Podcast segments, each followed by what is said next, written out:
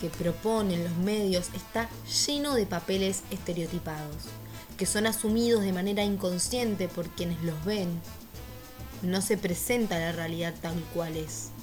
Más bien, se presenta una realidad ideal, empobrecida, para facilitar la rápida asimilación del receptor y ofrecen un gran número de estereotipos para atraer audiencias masivas.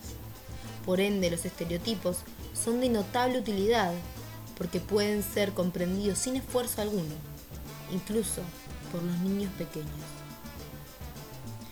Esta es una cita de Bernardo Gómez, profesor eh, de información periodística especializada en la Universidad de Málaga, España.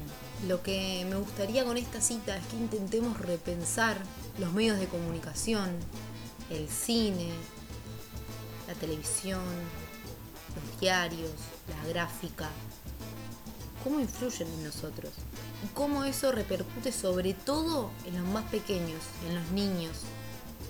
¿Por qué? Porque a esa temprana edad, de, desde que nacen hasta alrededor de los 12 años, los niños son sumamente vulnerables porque su psique no está formada.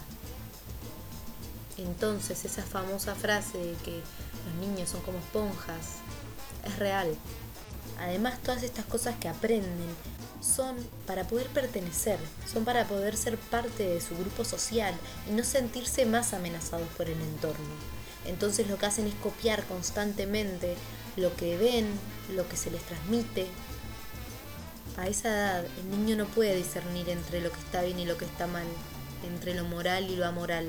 Él simplemente va a incorporar y va a reproducir los estereotipos y los valores que le enseñan. Hace 40 años Disney publicaba sus primeras películas de princesas, en donde veíamos una Pocahontas, una Blancanieves, eh, la Sirenita. ¿Qué recordamos de esas películas? Por supuesto que había una princesa y había un príncipe. Había una mala con algún secuaz malvado. ¿Y qué pasaba? La princesa dependía completamente del príncipe para salvarla. Ella no tenía valor por sí misma. Ella no podía valerse por sí misma.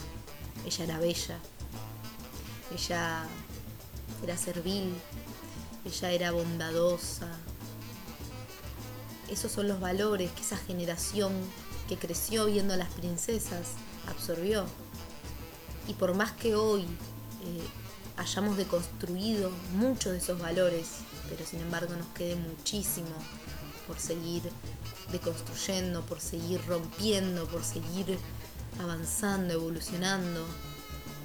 Esos son los valores con los que crecí yo, esos son los valores con los que crecieron muchas, muchas niñas y niños porque además de hablar sobre el rol que tenía la mujer, la princesa, también hablaba sobre el rol del hombre, ese galán que venía a salvarte, que venía en su caballo blanco, a sacarte todos los males, con la única promesa de que tenías que ser buena y que ibas a ser feliz para siempre.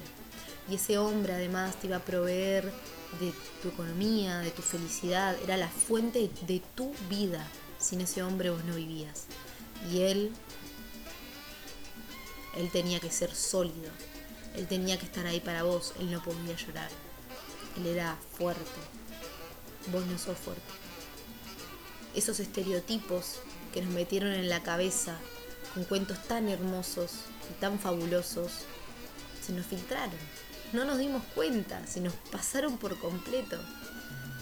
Y hoy en día puede haber muchísimos más valores, estereotipos, prejuicios que se nos estén pasando por completo y que no estemos viendo y que tu hija, que tu hijo, que mi sobrina, quien sea, que cualquier niño puede estar absorbiendo en este momento, no lo estamos pudiendo ver. Y si te preguntas por qué tu hija es tan insegura o por qué no puede hacer las cosas solas muchas veces o, por qué no, no se siente bien con ella misma o por qué tu hijo es violento o por qué tu hijo no llora.